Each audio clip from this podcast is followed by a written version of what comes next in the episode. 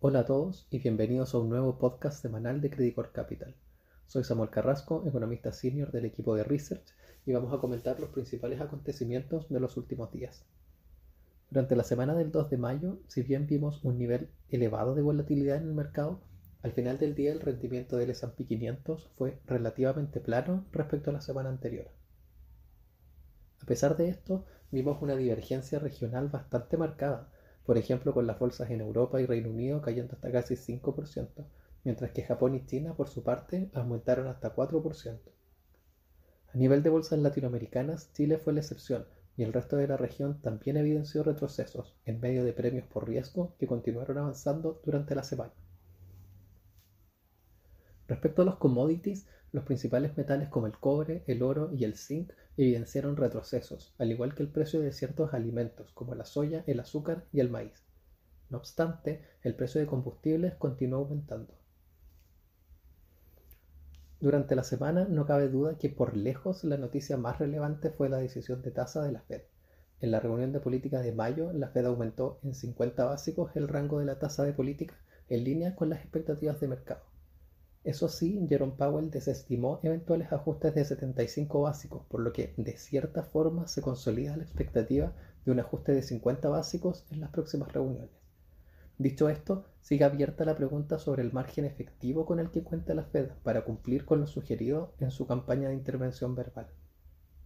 Por otro lado, al analizar la evolución de la tasa sombra, se observa que de hecho la tasa de política relevante para el mercado monetario ha aumentado casi 300 básicos. Dicho esto, en la medida en que la inflación y sus expectativas se mantengan altas en Estados Unidos, en medio de un mercado laboral que continúa fuerte, creemos que la Fed va a seguir materializando lo sugerido desde hace varios meses.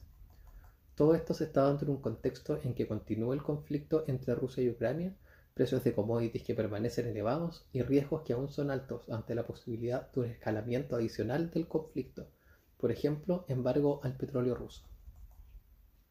Con este complejo escenario ya ha comenzado a materializarse la reducción en las proyecciones de crecimiento, no solo para este año, sino que también para el 2023. Los riesgos siguen a la baja, con la duración de la guerra siendo uno de los factores más claves a monitorear. Dada la incertidumbre sobre el comportamiento futuro de los precios de los commodities y las cadenas de valor globales, aún existen dudas sobre la velocidad a la cual la inflación se va a reducir desde el segundo semestre de este año. De hecho, en marzo la inflación en Estados Unidos alcanzó una variación anual de 8,5%, el nivel más alto en los últimos 40 años. Este dato recoge el grueso del impacto de la guerra en Ucrania sobre los precios de las materias primas, principalmente en productos energéticos. Dada la naturaleza del shock, creemos que la incertidumbre permanece a mediano plazo. De hecho, para abril el mercado anticipa que la variación anual de la inflación se ubicaría ligeramente sobre el 8%.